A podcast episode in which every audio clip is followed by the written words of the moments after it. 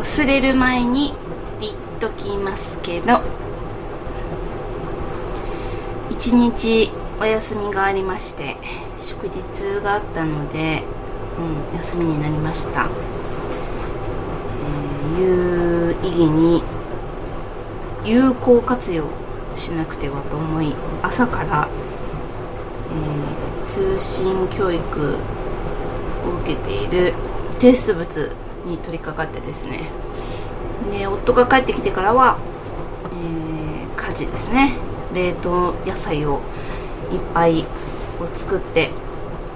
最近残業が多いので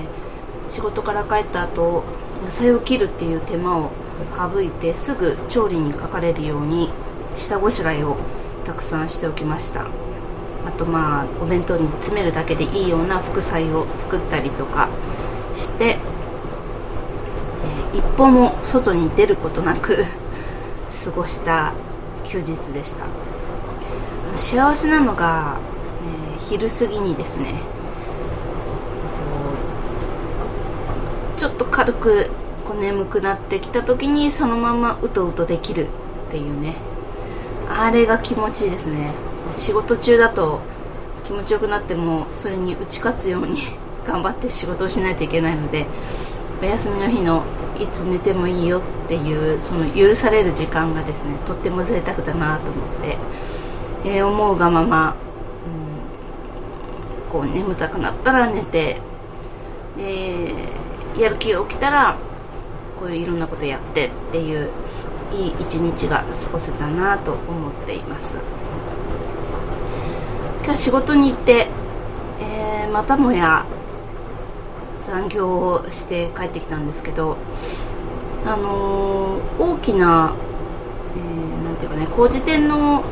総会っていうか1年に1回ある会議がですねやっと終わったんですけど1難去ったらまた1難みたいな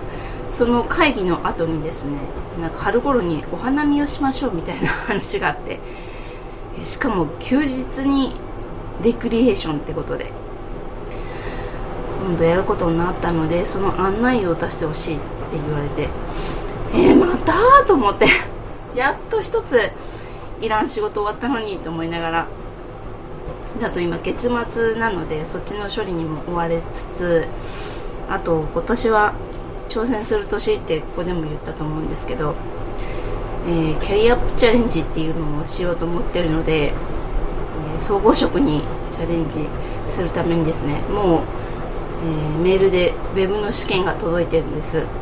そこにログインしてしたらもう試験が始まるっていう感じで、まあ、約2時間ですかね。それをやらなくちゃいけないんですけどまだそれもできてないので明日の朝早めに行ってですねそれをやっつけてしまおうかなと思っています。同じ営業所で同じそのチャレンジをする子がいるんですけどその子はもう今日もう